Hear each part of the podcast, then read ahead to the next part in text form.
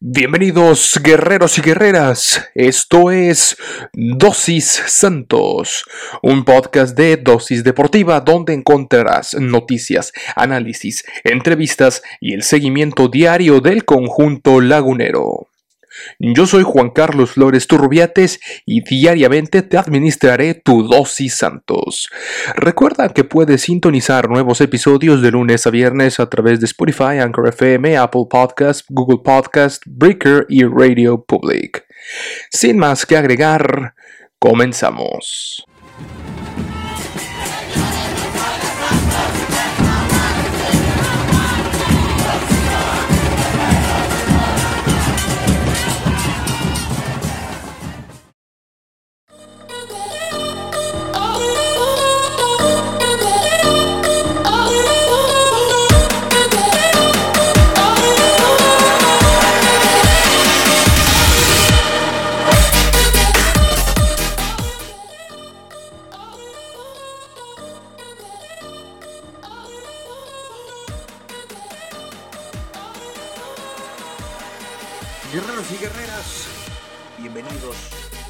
Episodio más de su programa Dosis Santos. Mi nombre es Juan Carlos Flores. Ya saben, el Instagram del programa, arroba dosis santos, dosis.santos. Eh, tenemos que hablar, tenemos que hablar porque este fin de semana se dio a conocer eh, una noticia lamentable, realmente triste, realmente preocupante, algo que puede cambiar completamente el rubro de pues de del campeonato así simple y sencillamente. Y bueno eh, estamos hablando de la lesión de Fernando eh, Gorriarán, de Nando, como lo conocen. Y pues muy probablemente, muy, pero bueno, no, no es muy probablemente, se acabó la temporada para Gorriarán en lo que va del campeonato. Damas y caballeros, es una baja muy sensible en diversos foros, en diversos eh, portales especializados. Eh, se están hablando que esta es una baja que duele, sobre todo porque no hay altas. No hay elementos como Diego Valdés que vayan a volver al primer cuadro, que podamos hablar ya del regreso de dos, tres futbolistas eh, ya no hablemos que, ocupen su, puesto. Eh, hablamos de, pues de hombres que pueden estar, porque ya digo, eh, me parece que ya nos estamos quedando sin elementos en todas las zonas. Y el debate da para mucho, mucho más, así que vámonos, vámonos por partes. Y es que, pues todo, todo era armonía todo era paz, todo era eh, risas y diversión, con el equipo en el tercer lugar de la general, apenas dos ausencias por convocatorias a selección mexicana, pero nuevamente la mala suerte, y ojo aquí con esto, aquí entra la primera polémica, mala suerte o pésima gestión de eh, los entrenamientos, pésima gestión de eh, pues de la, de la, de la inteligencia y de la ciencia del deporte aplicada a los futbolistas, porque vaya, que, que, en un entrenamiento lesionarte de esta manera, eh, híjole, yo creo que ahí hay muchos responsables, ¿eh? no, no, estoy hablando del profe Almada, sino otros responsables encargados de la tecnología, de las estadísticas, del rendimiento, etc. Pero bueno, la mala suerte de las lesiones continúa continúa haciendo de las suyas con este equipo. Con la ruptura del tendón del aductor del pie izquierdo. Eh, como si no fuera suficiente con la lesión de un elemento importante como Brian Lozano, que hace tiempo que no logra recuperarse, que a principios de la temporada lo operaron y está en plena rehabilitación, pues ahora se suma la baja de Fernando Gorriarán. Eh, pues eh, falta ah, todavía, faltaba hasta el día sábado que se le realizaran algunos exámenes, pero bueno, eh, las fibras musculares se rompieron ahí del, tendón del aductor largo del lado izquierdo eso se dio a conocer en un comunicado y teniendo en cuenta la gravedad, pues eh, sí, es, es, más de un mes que va a estar eh, fuera de las canchas. Y bueno, Gorrerán que también pasaba por un momento excepcional en este club, había sido pieza clave en el buen desempeño del Santos en este torneo y fue convocado incluso para integrarse a la selección de Uruguay en las eliminatorias sudamericanas rumbo a Qatar 2022 antes de la cancelación de la misma por la pandemia del COVID. Eh, pues vamos a ver cómo puede, cómo puede recuperarse de esta eh, situación, caramba, una aproximadamente esta lesión, insisto, más de un mes va a tardar en recuperarse. Y si bien le va, si bien sale librado Fernando Gorriarán, eh, pues, ah, ¿qué les gusta en liguilla? Si es que todavía sobrevivimos, pero por lo pronto, oficial, se pierde el resto de la liga por lo pronto. Una dura, dura lesión de este eh, tendón de Fernando Gorrerán. Fuerza para eh, el, gran, gran Fernando eh, Gorrearán, que pues esperemos que se recupere muy pronto. Ahora, si les parece, vamos a hablar un poquito acerca sobre qué es la rotura fibrilar de los aductores. Es una de las lesiones más comunes de, esta parte del cuerpo, de los aductores, que es la rotura fibrilar o rotura de fibras, que es lo que ya más o menos en el comunicado nos dice que hay eh, lesión de las fibras musculares junto con el tendón. Se produce por un desgarro de los tejidos de los músculos aductores, normalmente provocado por un sobreestiramiento de los mismos. Ojo, este puede producir roturas en fibras nerviosas o vasos sanguíneos provocando un dolor agudo. Ahí la importancia de la eh, lesión. Este tipo de lesiones son especialmente comunes en deportistas y, como se ha explicado, las roturas fibrilares suelen estar relacionadas con un estiramiento excesivo de los músculos, así como, escuchen ustedes con atención, sobrecargas o tensión excesiva sobre los mismos. En otros casos, la causa de la rotura fibrilar puede estar relacionada con traumatismos o movimientos bruscos que supongan posiciones forzadas para los aductores, así como un sobreentrenamiento. Fíjense esto, ¿eh? eh un sobreentrenamiento. Que esto es, eh, me parece importante mencionarlo, porque pues, en un equipo donde tienen tanta tecnología, que la tienen, es uno de los clubes que ha invertido mucho en, inteligencia deportiva, tanto para visoreo, monitoreo, escauteo, como para eh, pues tener sus estadísticas, verlos, lo, evitar que existan estas sobrecargas. Y bueno, pues aquí está, ¿eh? una de las causas más comunes es un sobreentrenamiento y una sobrecarga muscular. Existen ciertos factores que pueden aumentar el riesgo de sufrir una ruptura fibrilar, por ejemplo, la mala circulación sanguínea, sedentarismo, malnutrición, etcétera. Pero bueno, eh, enfermedades crónico-degenerativas. Este no es el caso de Gorrerán. Él es un atleta de alto rendimiento, entonces nos vamos con esto. El sobreentrenamiento, el sobre eh, el estiramiento excesivo de los músculos, sobrecarga y tensión excesiva sobre los mismos.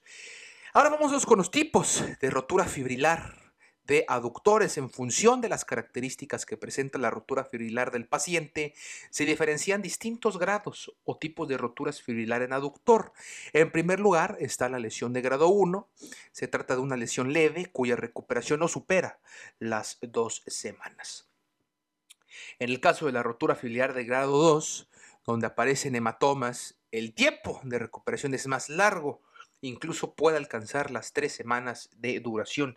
De ahí la importancia de estar pendientes en las próximas horas de la evolución de Fernando Gorrerán, de los estudios de imagen que se le haga y de los comunicados de prensa que también eh, eh, puedan existir eh, dentro del club. Por último, la lesión de grado 3 es la más grave. Existe un desgarro completo de las fibras del músculo. En algunos casos requieren una intervención quirúrgica y la recuperación puede alargarse, ojo, hasta 8 semanas. Aquí es interesante porque en el comunicado menciona que, y también se, está la versión de que es el una ruptura de tendón, lo cual es extremadamente complicado, que incluso hay desgarro de las fibras completas del músculo.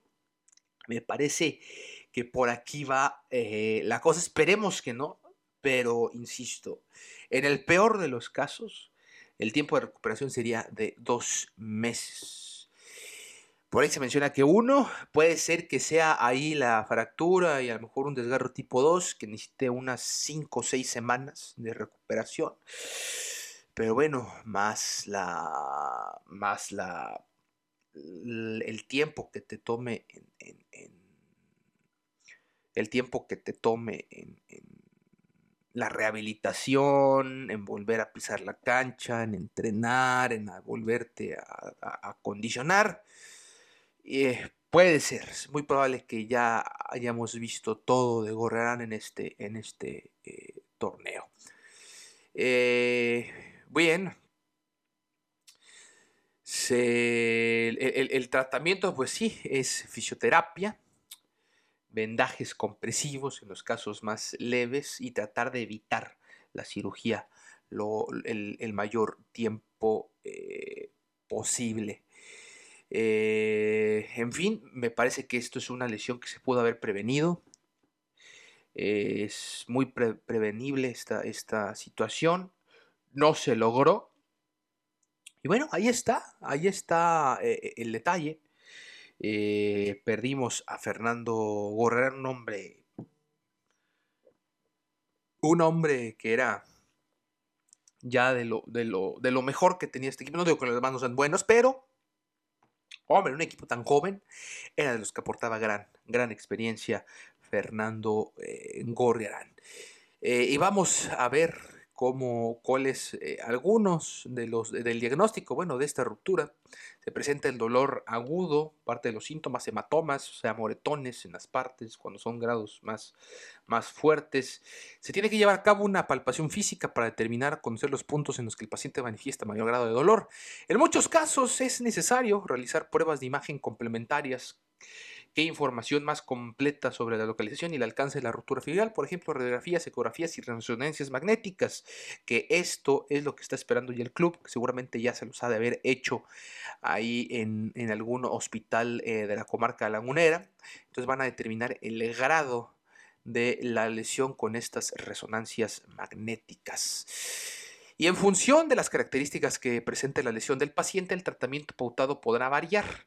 No obstante, en primer lugar, se recomendará reposo y aplicación de hielo con el objetivo de aliviar el dolor y la inflamación del paciente. En estos casos puede ser prescrito un tratamiento a base de antiinflamatorios. En las roturas fibrilares del aductor, que esto es lo que tiene eh, Fernando, pueden ofrecer muy buenos resultados la aplicación de un vendaje compresivo que ayuda a contener la zona. En los casos más severos, en los que la lesión afecte a la calidad de vida del paciente, existe la posibilidad de que pueda someterse a una cirugía. Y después de cirugía, pues sí viene la fisioterapia. Uno de los tratamientos que mejores resultados aporta en caso de rotura fibrilar de aductores es la fisioterapia, siempre llevada a cabo por un fisioterapeuta especializado que el club y todos los clubes de la Liga MX tienen grandes fisioterapeutas. Eh, se lleva a cabo la valoración y hay diferentes técnicas para recuperar la movilidad y fortalecer la musculatura que se ha mermado. Una vez la lesión haya progresado de forma adecuada, se pautarán diferentes ejercicios rehabilitadores con los que el paciente podrá recuperar la movilidad completa y recuperar de forma progresiva su actividad eh, habitual. ¿Cómo se previene? Bueno, eh, existen ciertas pautas que pueden ayudar a prevenir la aparición de la rotura fibrilar de aductores y la importancia del estiramiento antes y después de la actividad deportiva, cosa que los muchachos saben. Además es recomendable no sobreentrenar los músculos con el objetivo de evitar la fatiga muscular. Volvemos a lo mismo. ¿Qué está pasando? Que nos están... Eh, que, hay una mala gestión de, la preparación física. Se están fatigando. Esto es un claro ejemplo de que la fatiga muscular llevó a, esta ruptura de los, de los músculos y hasta del tendón mismo, caramba. Eh, pues es importante tener en cuenta todo esto en la medida posible para evitar la, ruptura de las fibras. Ante la aparición de dolor e inmovilidad se debe de acudir a un especialista con el objetivo de evitar la cronificación de la lesión. Me parece que no va a llegar a este punto Fernando Gorrarán, pero pues bueno, ahí está el detalle, señores.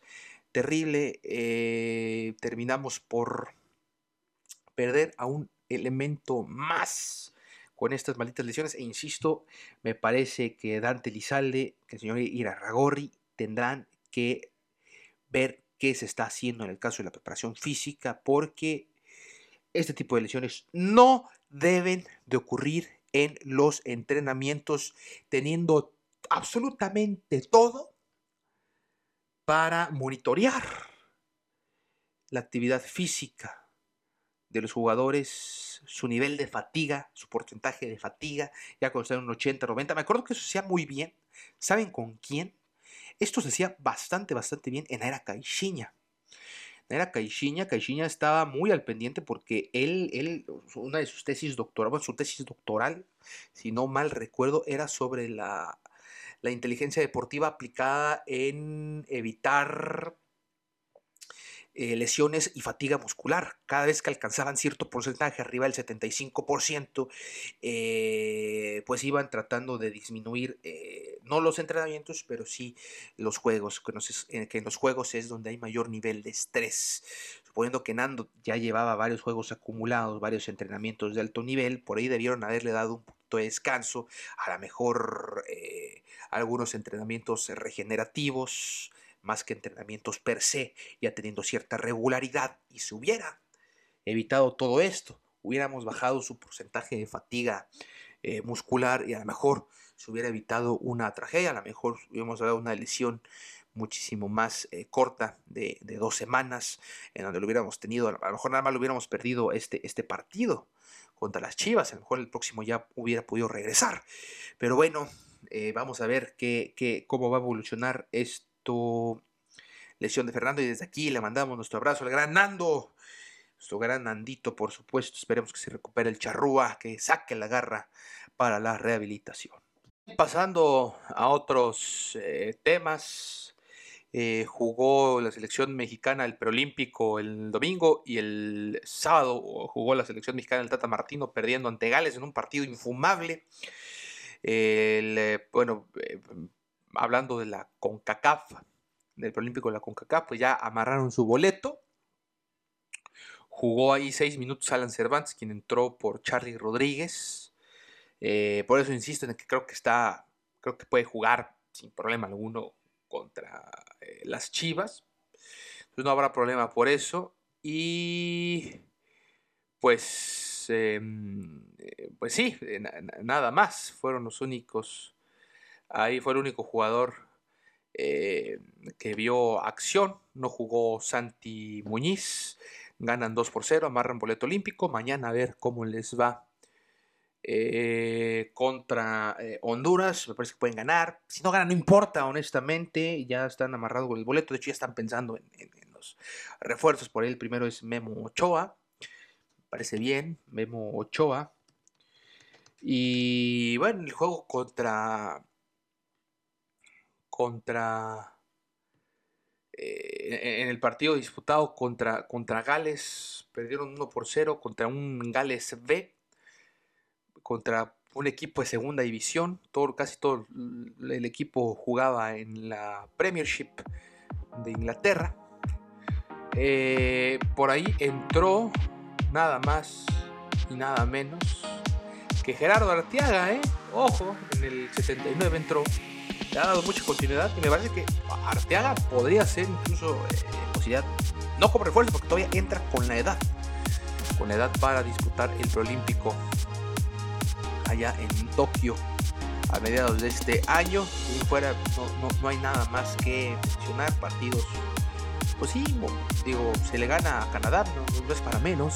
En realidad no, mostró mucho, mostró muy poco. Y contra Gales, pues sí, una, una verdadera decepción.